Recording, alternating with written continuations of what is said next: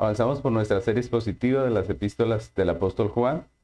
Tenemos un lema en esta serie que es Jesucristo, la vida, la luz y la verdad. Estamos en nuestro sermón número 20 y el título de esta enseñanza hoy es Lo que somos. Vamos a estar estudiando en esta ocasión Primera de Juan, capítulo 3, versículo 1. Dice el texto. Mirad cuán amor nos ha dado el Padre para que seamos llamados hijos de Dios. Por eso el mundo no nos conoce porque no le conoció a Él.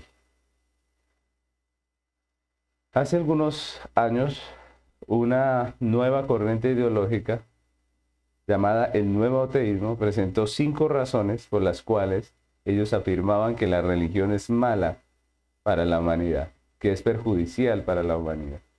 Las cinco razones que ellos presentaron son las siguientes, quiero leérselas. La primera es que porque la religión es perjudicial para el pensamiento crítico. Y esto obviamente lo dice porque para los creyentes, por lo menos para los creyentes bíblicos, la justicia y la verdad son absolutas, no dependen del criterio de nadie. Entonces ellos dicen que la religión obstaculiza, perjudica el pensamiento crítico. Ese es el primer argumento. El segundo argumento es que es enemiga del arte. Y esto lo dice precisamente porque la iglesia muchas veces censura o habla en contra de el arte como expresión de pecado, como expresión de libertinaje. No, no somos enemigos del arte, los, los creyentes. No somos enemigos del arte, al revés, promovemos el arte, nos, nos gusta el arte, la música, la escritura, pero ellos dicen que nosotros somos enemigos del arte porque censuramos o criticamos las eh, obras artísticas que, son abiertamente contra la fe. Otro de sus argumentos es que destruye la libertad de las personas. Y, obviamente esto lo dice porque la religión enseña que hay un Dios, un soberano, un Señor a quien le demos obediencia un juez y un soberano de todo el universo. Otro de sus argumentos es que impide que las personas disfruten la vida. Y esa es otra mentira, ¿cierto? Que se levanta contra la iglesia, contra la religión, diciendo que nosotros prohibimos el disfrute de la vida cuando la Biblia enseña que el disfrute de la vida es un don de Dios. Nosotros no estamos en contra del disfrute de la vida, sino en contra del libertinaje en contra del libertinaje como medio para lograr ese disfrute. Y por último dicen que es que la religión es mala porque es la causa de mucha violencia.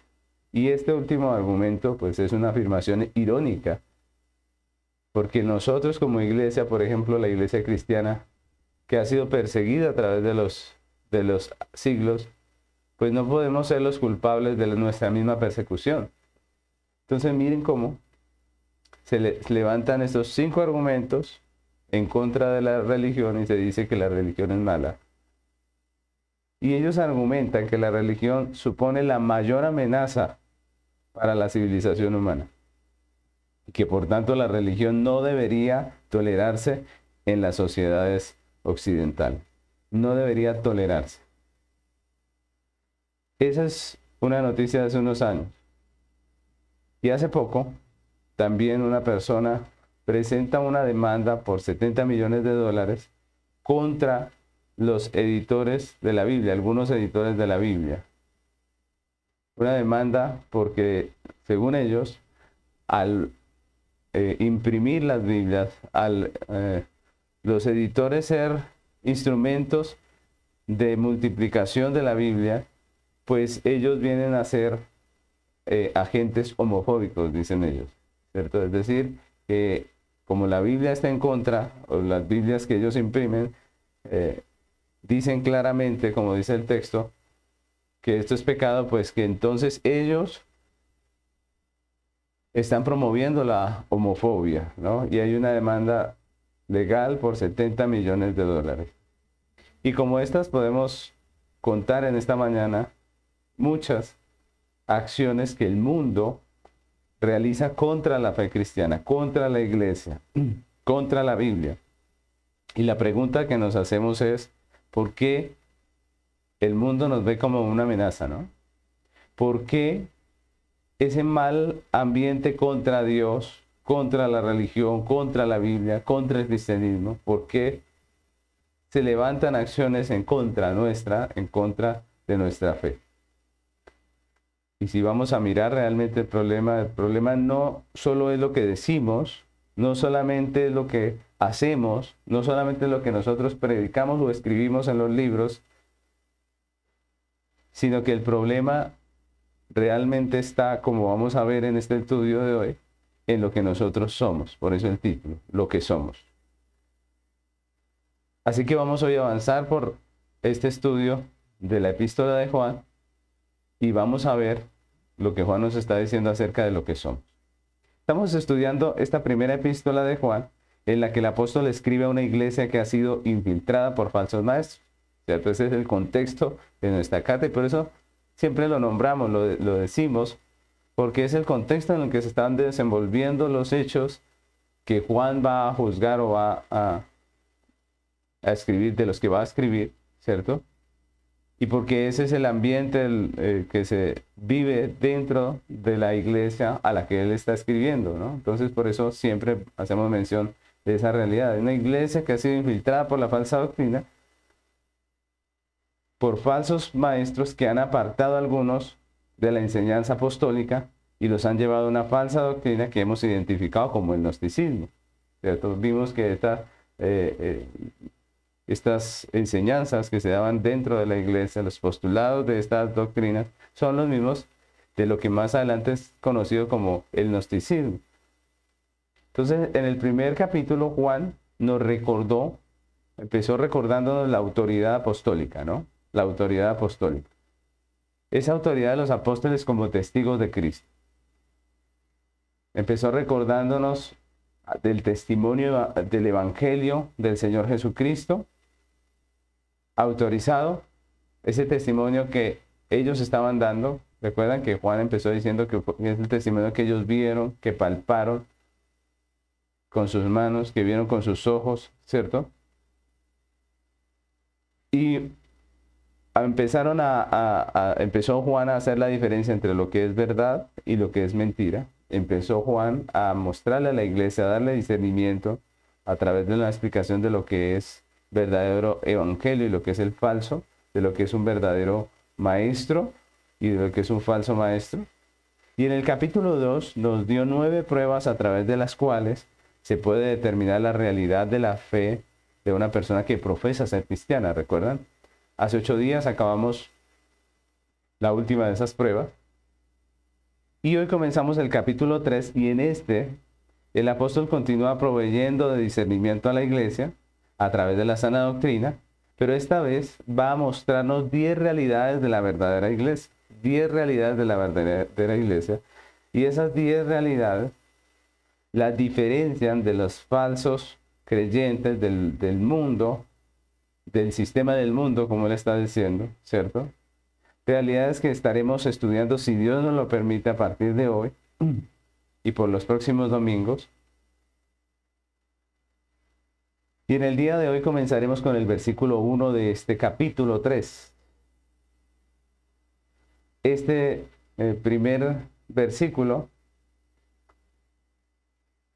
Pablo, eh, Pablo no, perdónenme, Juan eh, lo usa para empezar a hablarnos de esas 10 realidades.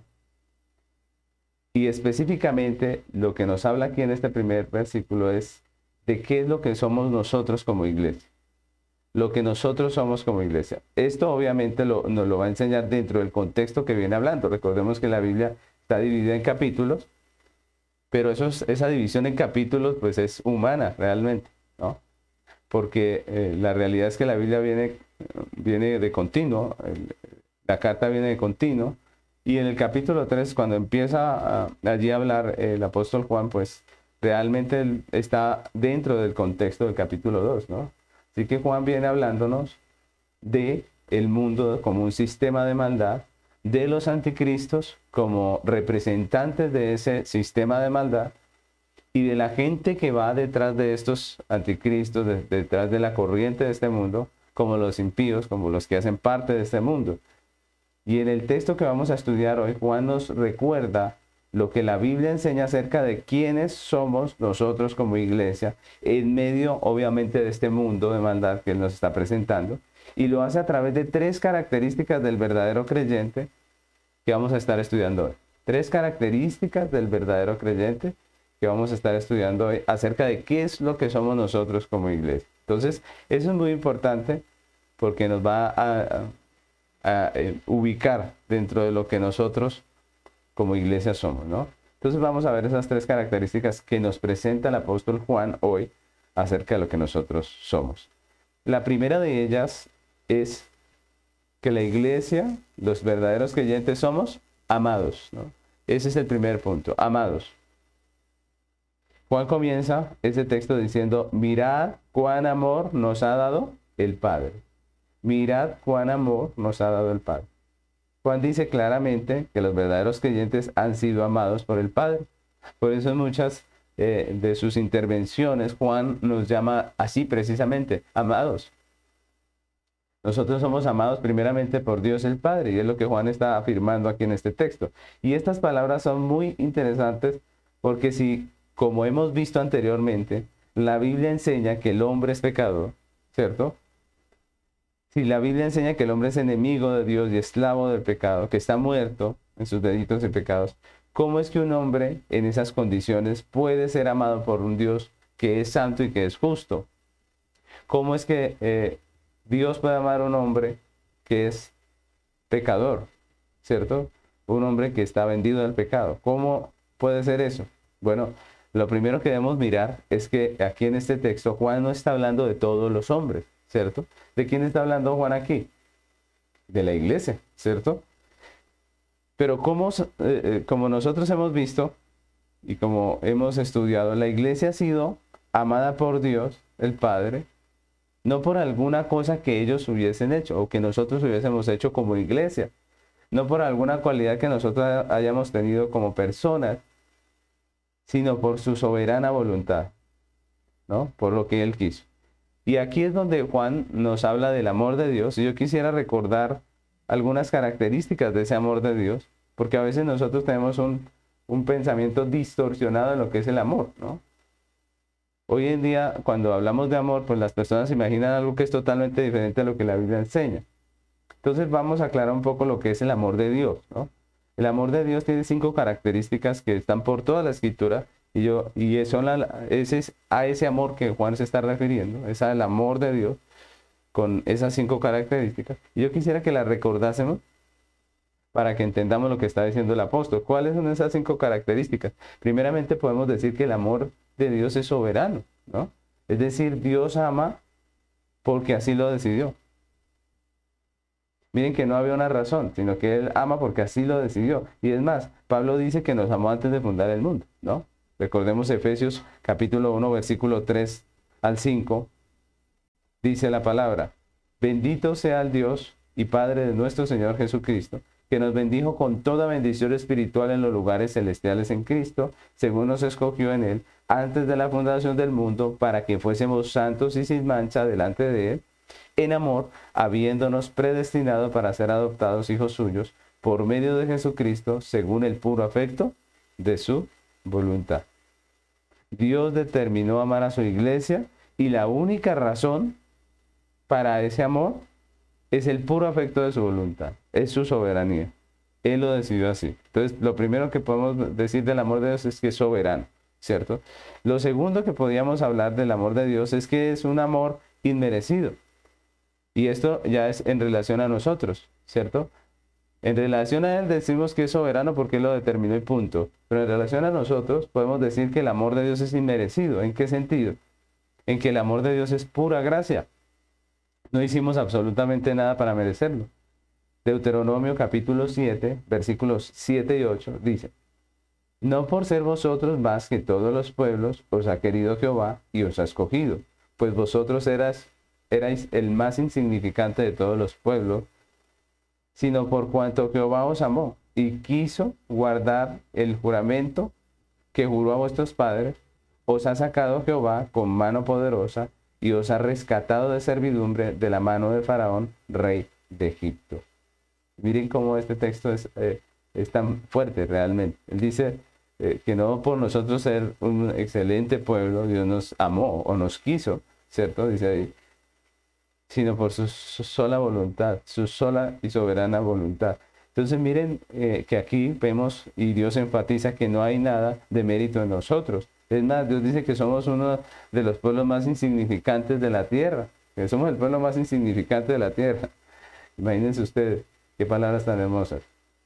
Pero lo que está diciendo es que no había ningún mérito en nosotros para ser escogidos y llamados por Dios. Sin embargo, Dios nos amó. Entonces miren cómo estamos viendo eh, que Juan nos dice que eh, hemos sido amados por Dios, pero ese no es el amor que escuchamos por ahí, sino que es el amor de Dios el que, el que la Biblia nos enseña, que primeramente es soberano, segundo decimos que es inmerecido, tercero podemos decir que el amor de Dios es en Cristo. Y la Biblia nos enseña que realmente Dios ama a Cristo y nos ama a nosotros que estamos en Cristo. Esa es la realidad. Primera a Timoteo capítulo 1 versículo 13 y 14 dice, habiendo yo sido antes blasfemo, perseguidor e injuriador, mas fui recibido a misericordia porque lo hice por ignorancia e incredulidad. Pero la gracia de nuestro Señor fue más abundante con la fe y el amor que es en Cristo. Y eso es muy, muy maravilloso en lo que dice el apóstol, ¿no? Porque él dice que él siendo un pecador, él siendo lo peor, pues prácticamente, blasfemo, perseguidor, injuriador, recordemos que él persiguió la iglesia de Cristo dice que él fue recibido a misericordia y, luego dice, pero la gracia de nuestro Señor Jesús fue más abundante con la fe y el amor que es en Cristo. Dios nos amó en Cristo y por eso nos, nos ama. Decimos cómo Dios puede amar a un pecador porque nos ama en Cristo. Cristo pagó, Cristo eh, nos redimió y por eso Dios puede amar a un pecador como nosotros. No somos solamente pecadores, somos pecadores redimidos por la gracia de Dios y por eso Él nos puede amar en Cristo. También decimos como eh, cuarto punto que el amor de, Dios es un amor eterno. Estamos viendo cómo es el amor de Dios. Cuando estamos en el primer punto de nuestra enseñanza y vemos que el amor de Dios tiene cinco características. La cuarta es que el amor de Dios es eterno, es decir, no tiene fin, no tiene fin. Y Jeremías 31.3 dice, Jehová se manifestó a mí hace ya mucho tiempo diciendo, con amor eterno te he amado, por tanto te prolongué mi misericordia. Con amor eterno te he amado, por tanto te prolongué mi misericordia. Y eso es maravilloso. El amor de Dios es eterno, eso es consolador para nosotros los creyentes, que en medio de nuestras dificultades, en medio de nuestros pecados, pues podemos saber y tener la certeza de que Dios nos ama, de que Él está allí de que Él continúa con nosotros, que nos perdona, nos sostiene, nos afirma y está con nosotros.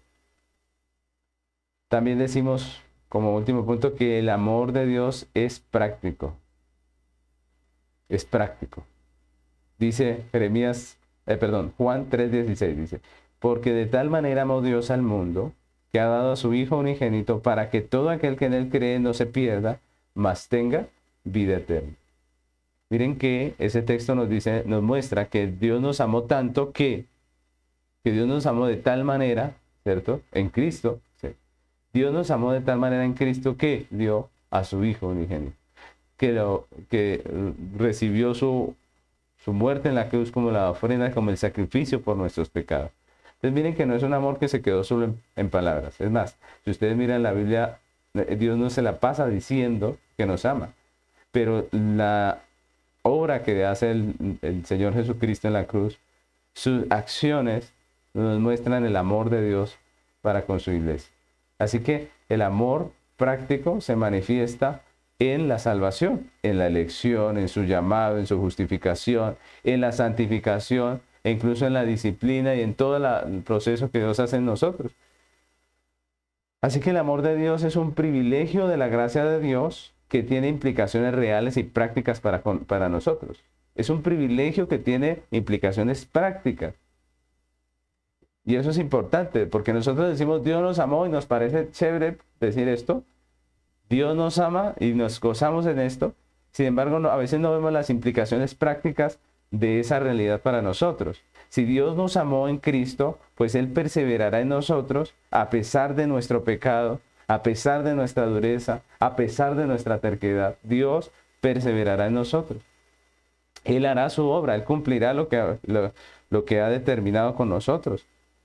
Dios aplicará a nuestras vidas los procesos que, tenga Él que aplicar, pero no cesará hasta que haya cumplido en nosotros lo que Él se ha propuesto, ¿no? Hasta que haya perfeccionado la obra que empezó en nosotros. Recuerdan que así dice la Biblia, que empezó la obra en nosotros, la perfeccionará en, en Cristo Jesús.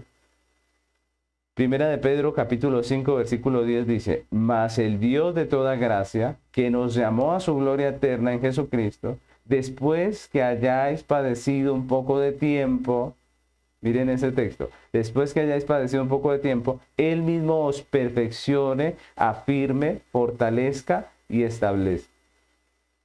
Dios nos afirma y a veces tenemos unas situaciones, unos procesos, unas circunstancias a través de las cuales Dios nos afirma, nos perfecciona, nos fortalece. Y esas son implicaciones del amor de Dios. Fácilmente decimos Dios nos ama, pero a veces no miramos las, las implicaciones.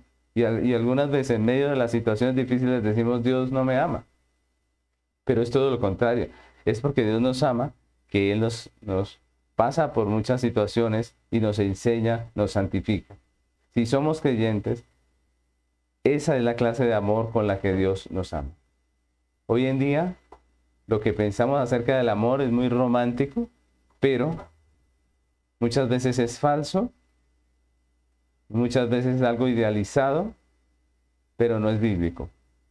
Pero la Biblia, en la Biblia, el amor también es amonestación. En la Biblia, el amor también es un proceso el proceso que muchas veces es doloroso de santificación en nosotros como hijos de Dios. Es la práctica de la disciplina por parte de nuestras autoridades. La Biblia lo dice. Eso sí es amor real. Cuando nos disciplinan, cuando nos amonestan, cuando nos dicen cómo, cómo debemos hacer las cosas, cuando nos reprenden. Eso sí es real. Jóvenes, muchas de las cosas bonitas que sus amigos les dicen no son más que hipocresía y falsedad. Y en muchos casos, el fin de toda esa hipocresía es egoísta. Pero las amonestaciones, la disciplina, los regaños de sus padres son amor verdadero. Y un día se van a dar cuenta. Lo que pasa es que a veces nosotros en la juventud vemos las cosas al revés vemos que el que nos ama es el amigo que nos lisonquea y pensamos que el que nos eh, tiene entre ojos es el papá que nos disciplina, pero la realidad es al revés. Porque el verdadero amor disciplina, castiga, corrige, ayuda, sostiene. Así que la primera característica de, eh, de el verdadero creyente que Juan nos muestra aquí es que el verdadero creyente es amado por Dios. La segunda característica que vemos en este texto es que el creyente es hijo de Dios. El creyente es hijo de Dios. El apóstol continúa ese texto diciendo, mirad cuán amor nos ha dado el Padre para que seamos llamados hijos de Dios. La primera parte la, vimos. Mirad cuán amor nos ha dado el Padre. Pero luego dice, para que seamos llamados hijos de Dios. Y Juan aquí nos habla de una de las manifestaciones prácticas del amor de Dios. ¿Cuál es esa manifestación?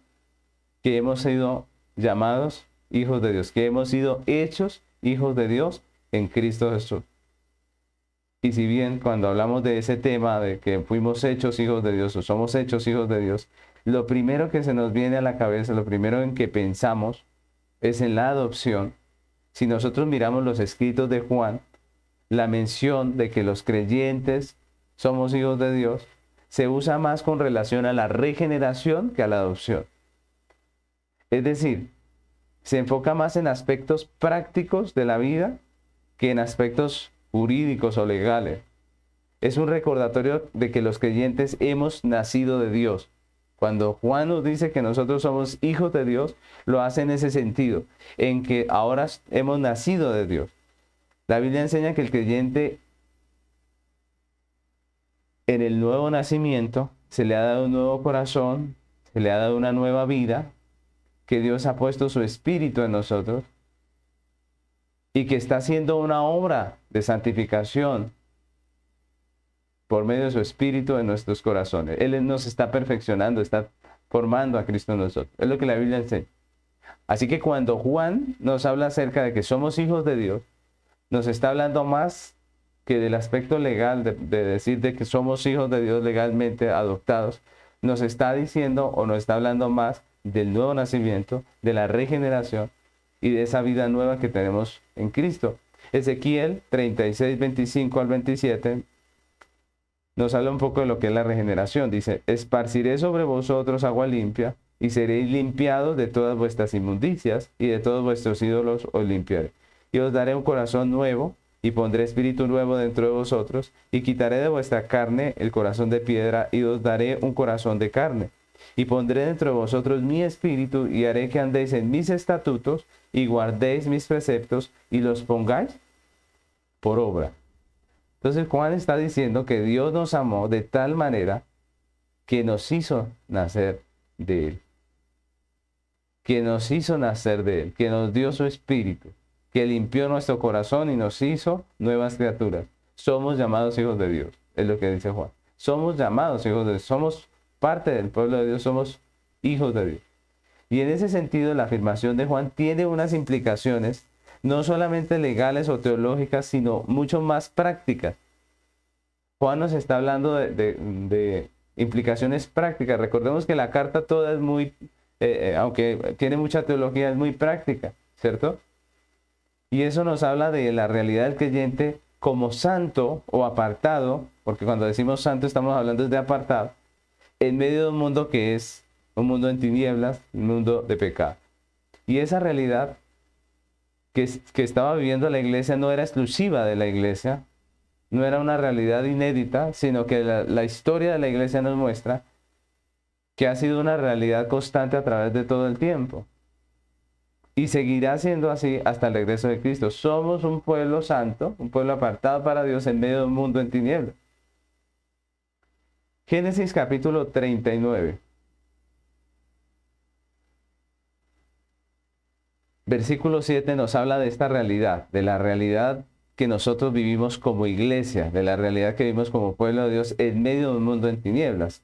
¿Cuál es esa realidad? Pues que en medio del eh, injusto sistema de maldad de este mundo, el creyente como hijo de Dios camina en justicia.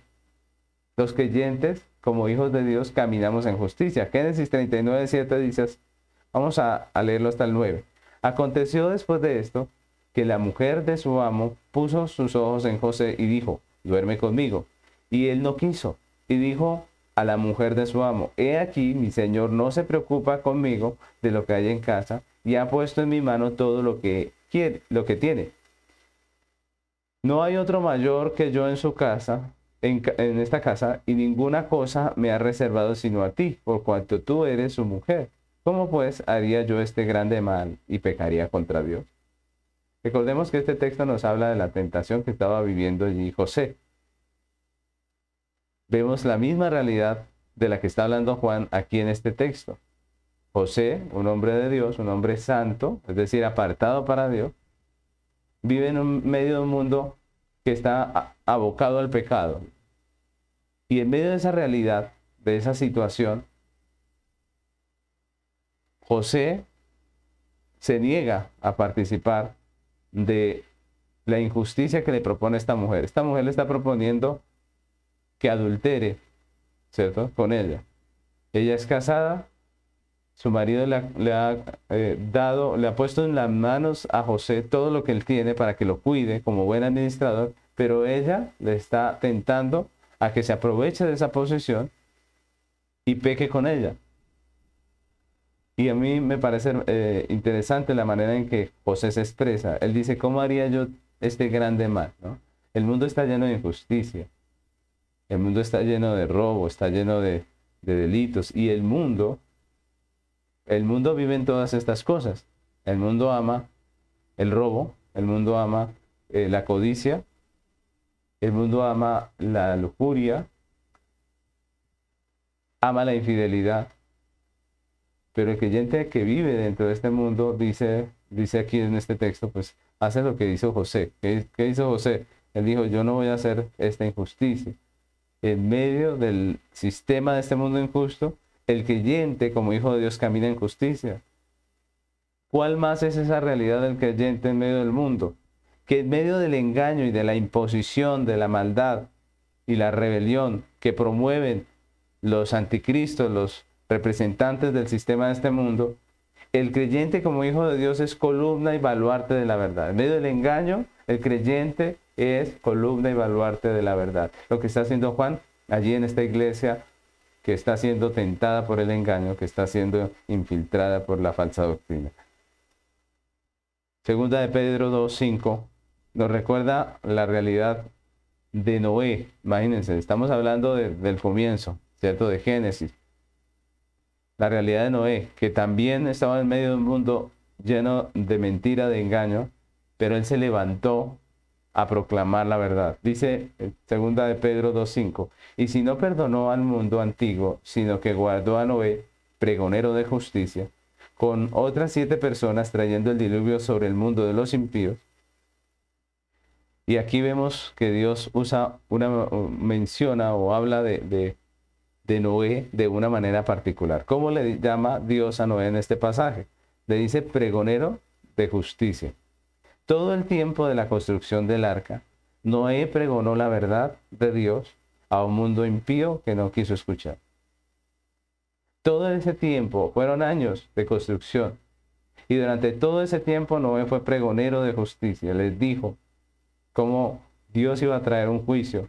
Les llamó al arrepentimiento, pero mire, finalmente nadie lo quiso escuchar. Así que el creyente es columna y baluarte de la verdad en medio del mundo en tinieblas.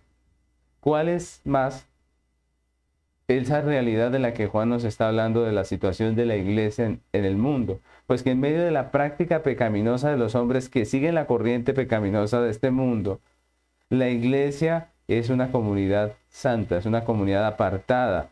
No me refiero a una comunidad perfecta, porque no somos perfectos, pero la palabra santo nos habla de apartados para Dios. Daniel, capítulo 3, versículo 16 al 18, dice la palabra. Sadrach, Mesach y Abednego respondieron al rey Nabucodonosor diciendo, no es necesario que te respondamos sobre este asunto. He aquí nuestro Dios, a quien servimos, puede librarnos del horno de fuego ardiendo, y de tu mano, oh rey, nos librará. Y si no sepas, oh rey, que no serviremos a tus dioses, ni tampoco adoraremos la estatua que has levantado. Otro pasaje que nos recuerda un momento de la historia en que la iglesia en medio del mundo pagano que le incita a la idolatría, se levanta y dice, yo no soy parte de, de ese mundo. La iglesia verdadera no vive de rodillas ante la idolatría y la inmoralidad de este mundo, porque es nacida de Dios, porque son hijos de Dios, porque somos hijos de Dios. Y es lo que Juan nos está mostrando aquí. Y esa realidad de los hijos de Dios no es nueva sino que es la realidad de todos los tiempos, como hemos visto en todos los pasajes que, acabamos de leer. Una realidad práctica que estamos viendo todo el tiempo, hoy en día también. Somos hijos de luz en un mundo en tinieblas. Somos hijos de Dios en un mundo lleno de hijos de Satanás. Somos la sal de la tierra, dice la Biblia. Y es lo que nos estaba mostrando Juan cuando en este segundo punto nos dice que somos hijos de Dios. Y pasemos a nuestra tercera característica de este estudio, que es que la iglesia también somos desconocidos. Entonces, el primer punto dijimos que somos amados por Dios, ¿cierto? Segundo punto decimos que somos hijos de Dios. Dios nos ha dado salvación, nos ha dado vida y somos nuevas criaturas. Pero en este tercer punto, Juan dice que somos desconocidos. Y esa es una mención muy interesante, ¿no? El texto finaliza con una afirmación del apóstol Juan que dice, por eso el mundo no nos conoce, porque no le conoció a él. Por eso el mundo no nos conoce, ¿por qué? Porque no le conoció a él. Y aquí, primeramente Juan hace una afirmación. ¿Cuál es? Que el mundo no nos conoce. Y luego nos da la razón de esa afirmación. ¿Por qué? Porque no conoció a Dios. Miren que el, el texto podemos dividirlo allí en dos. Ahora, hablemos primero de la razón que da Juan aquí, ¿no? Él dice que el mundo no conoce a Dios y esa es la razón de que no nos conozca a nosotros. Entonces hablemos de eso, de que Juan dice que el mundo no conoce a Dios.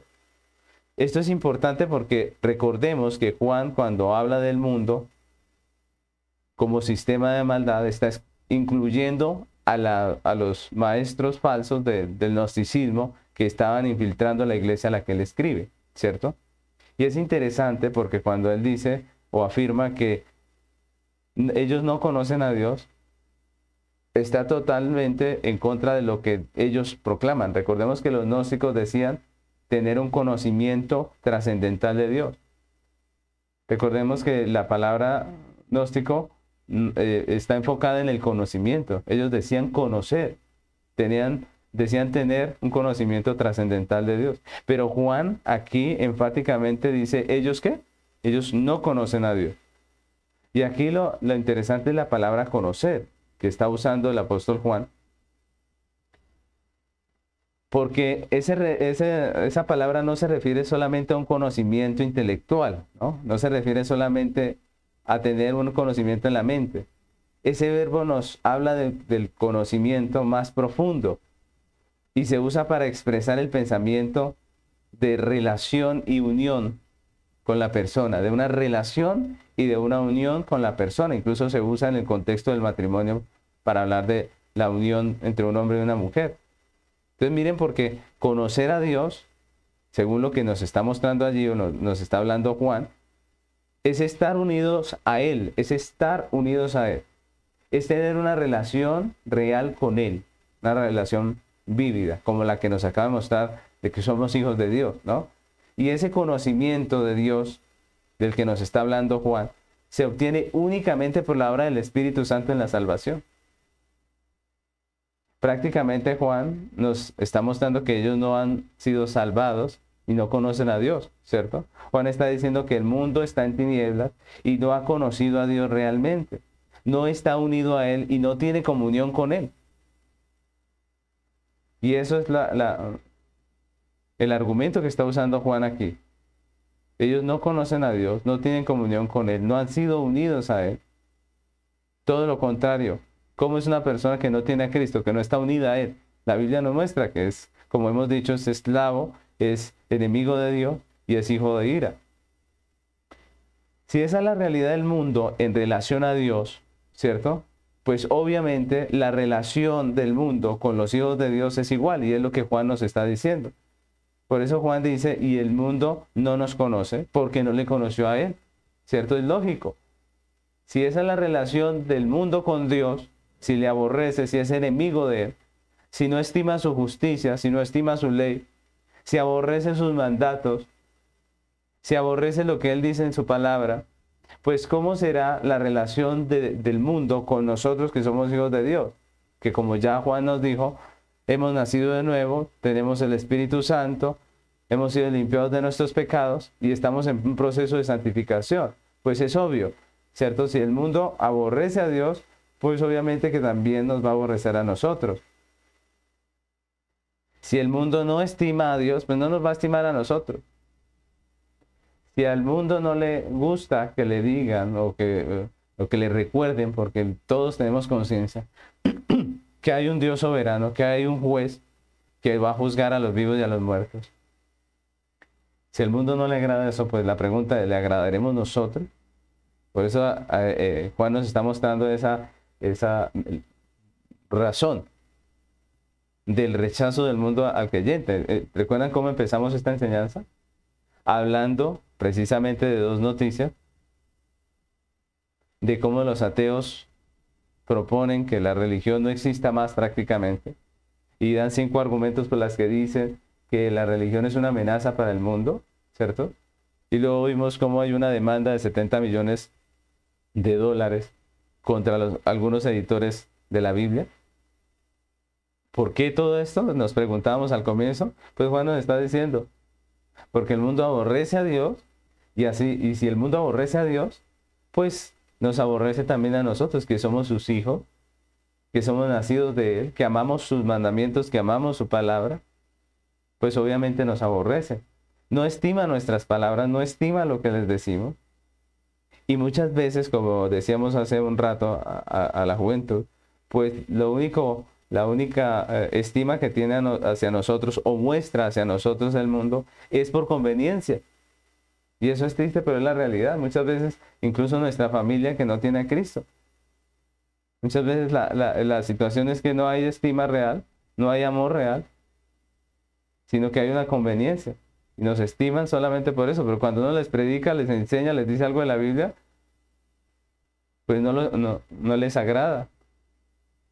Y uno se pregunta por qué, pues Juan nos está diciendo, porque si no aman a Dios, si no respetan su ley, si no siguen su, su camino, mucho más nos van a amar a nosotros, que somos sus hijos, su pueblo, que somos los que proclamamos su verdad. Para el mundo los creyentes somos extraños, somos extraños. Por eso el, el título de este tercer punto, somos desconocidos, dice Juan, ¿cierto? El mundo no nos conoce. Para el mundo nosotros los creyentes somos extraños. ¿Por qué? No amamos lo que ellos aman, ¿cierto? No amamos lo que ellos aman. No seguimos lo que ellos siguen. No tenemos las mismas prioridades que ellos tienen. Para ellos son importantes cosas que para nosotros no lo son. Y para nosotros hay cosas importantes que para ellos no son importantes. No tenemos los mismos objetivos. No nos emociona lo que a ellos les emociona. y a ellos no les emociona muchas de las cosas que a nosotros sí nos emocionan. Realmente somos totalmente extraños, diferentes. No nos identificamos con lo que ellos se identifican. Somos muy diferentes. Somos como ellos dirían, pues somos un bicho raro para ellos, ¿cierto? Primera de Pedro 4.3 nos recuerda esa realidad. Dice el apóstol Pedro, baste ya el tiempo pasado para haber hecho lo que agrada a los gentiles. Cuando habla de los gentiles están hablando de la gente sin Cristo. Andando en lascivias, concupiscencias, embriaguez, orgía, disipación y abominables idolatrías. A esto les parece cosa extraña que a vosotros, que vosotros no corráis con ellos en el mismo desenfreno de disolución y os ultrajan, pero ellos darán cuenta al que está preparado para juzgar a los vivos y a los muertos. Y miren ese, ese texto que es interesante, ¿no? Porque nos dice que la realidad es que el mundo va detrás de todo este pecado, pero nosotros ya no. Y dice, a ellos les parece cosa extraña que nosotros no corramos tras eso. Y ellos dicen, pero ¿cómo es que no quiere vivir eh, en el pecado, ¿cierto? ¿Cómo es que no? Y por eso leíamos al principio eh, esos argumentos del, del nuevo ateísmo que para nosotros son ridículos, ¿cierto?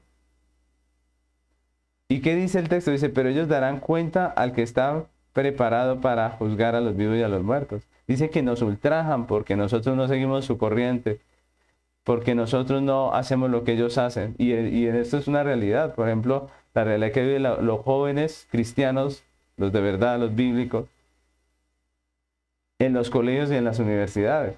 Los que realmente profesan la fe cristiana son perseguidos por su fe. Ahora, si ustedes se dan cuenta, en las noticias aparecen todo matoneo, todo bullying contra un homosexual, ¿cierto? Contra el que ama el libertinaje. Pero cuando ustedes han visto en las noticias que salga en un noticiero que un joven cristiano le hicieron bullying. Nunca. ¿Por qué? Porque eso no les interesa. Pero ¿cuántas veces la juventud vive esa presión de sus amigos por causa de sus creencias, esa persecución ideológica, esa persecución moral en sus universidades, en sus colegios, pero eso nadie hace caso. Pedro nos, nos, dice, ellos viven en su pecado y les parece extraño que ustedes no caminen con él, con ellos y los ultrajan, dice, pero ellos tendrán que dar cuenta. ¿A quién? Ante el, el Dios, ante el juez, al que, ante el que juzga a los vivos y a los muertos. Entonces, hace un, rato preguntábamos al comienzo de esta enseñanza, ¿cuál es la razón de la hostilidad del mundo contra el cristianismo, contra la Biblia, contra la religión? La razón no es simplemente lo que hacemos, no es simplemente lo que decimos o enseñamos, la razón es lo que nosotros somos. La razón es que nosotros somos luz en medio de un mundo en tinieblas. La razón es que nosotros somos la sal de la tierra que preserva. Y esto causa rechazo. Somos hijos de Dios, se nos ha dado un nuevo corazón, la simiente de Dios está en nosotros, vivimos para Dios y no podemos vivir de otra forma. Y eso al mundo le causa molestia, le fastidia, lo rechaza. Quisiera acabarlo. Ya hay eh, eh, unos intentos en las Naciones Unidas unos intentos de eh, prohibirnos a nosotros, los pastores, las iglesias, hablar en contra de lo que la Biblia llama pecado.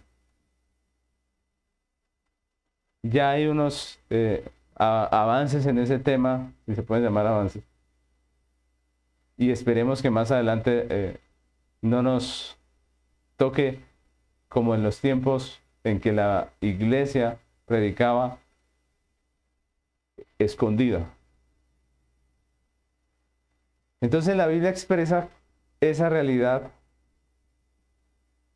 expresa la realidad de nosotros, los cristianos, dentro de este mundo, llamándonos extranjeros.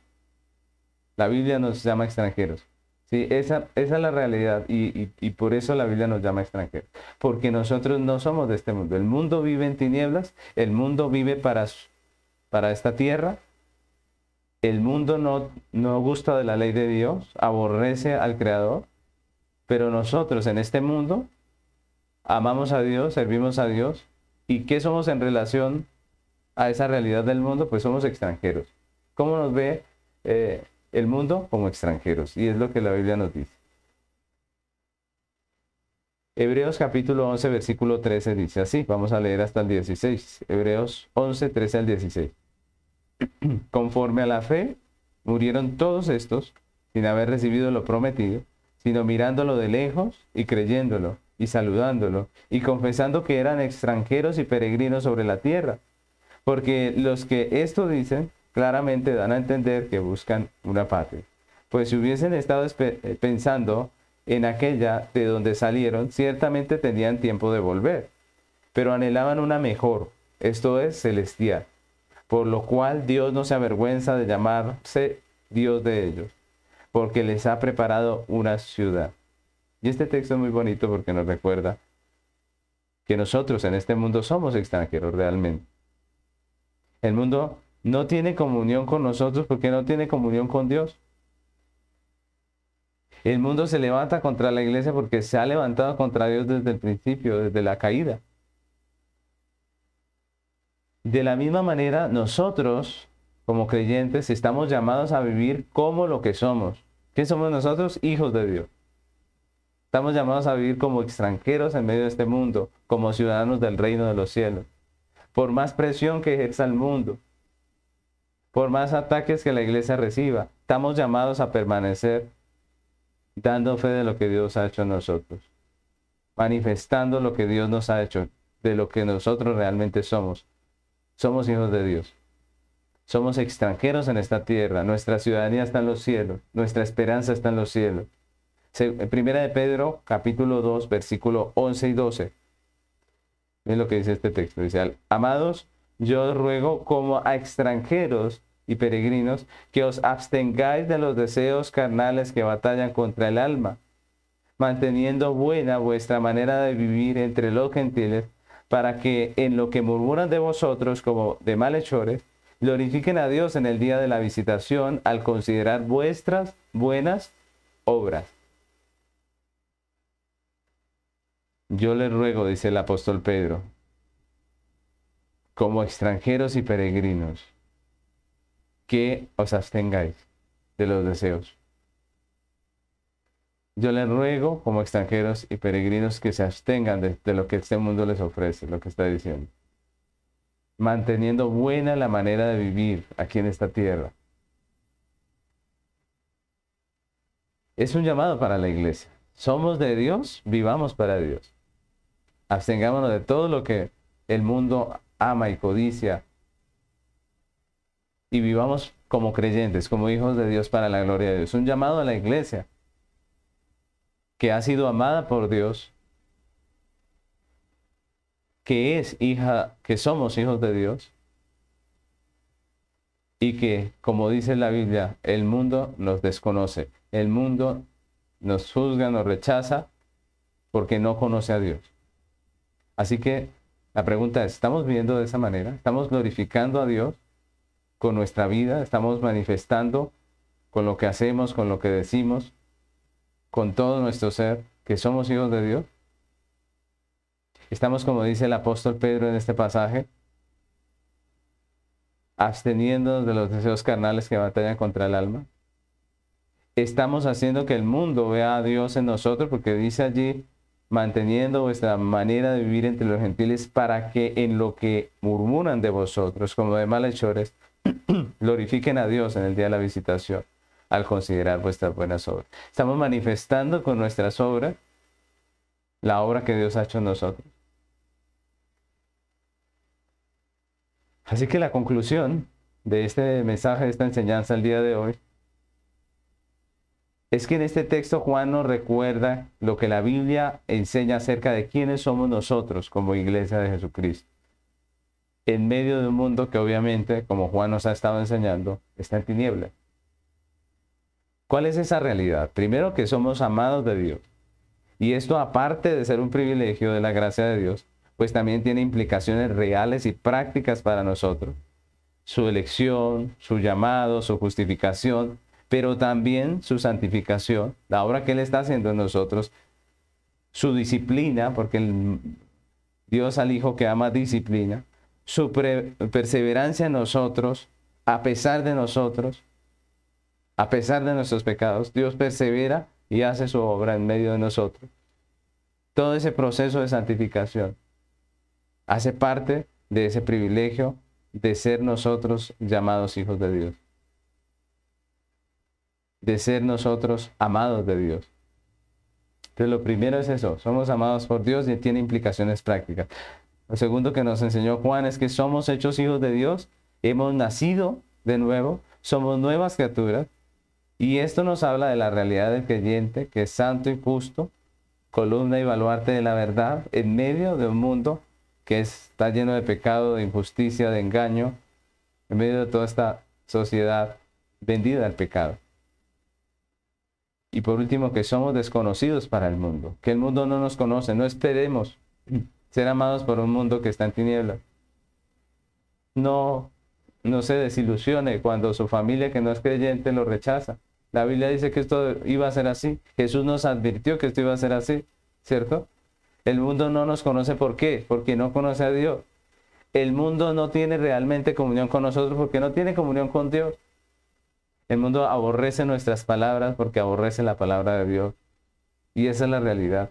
Aprendamos a discernir y a entender. Aprendamos a entender qué es lo correcto y qué, no es correcto. Aprendamos a entender quién nos ama realmente y quién no nos ama realmente. Somos desconocidos para el mundo, somos extraños, extranjeros. Dice la Biblia, somos peregrinos, es decir, estamos de paso. Y en esta tierra no está nuestra morada, nuestra morada está en el cielo, nuestra ciudadanía está en el cielo. Si somos creyentes, esa es la realidad. Y esta realidad de la iglesia en el tiempo de Juan y es también la realidad de la iglesia en nuestro tiempo.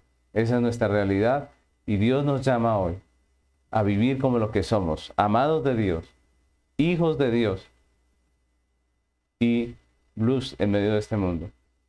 Así que terminemos este tiempo pidiendo al Señor que nos ayude a vivir en este mundo como es digno de ese llamado que nos ha hecho ser sus hijos, de ese amor que nos ha dado en Cristo Jesús y que nos permita vivir aquí en esta tierra como lo que somos, como verdaderos hijos de Dios. Les invito a que oremos hoy al Señor.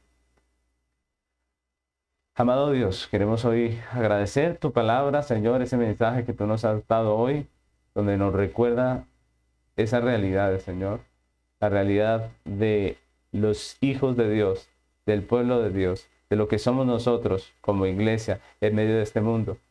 Señor, no podemos esperar flores, no podemos esperar aplausos de un mundo que está vendido al pecado, que se ha levantado contra ti, contra tu mandamiento, contra tu autoridad.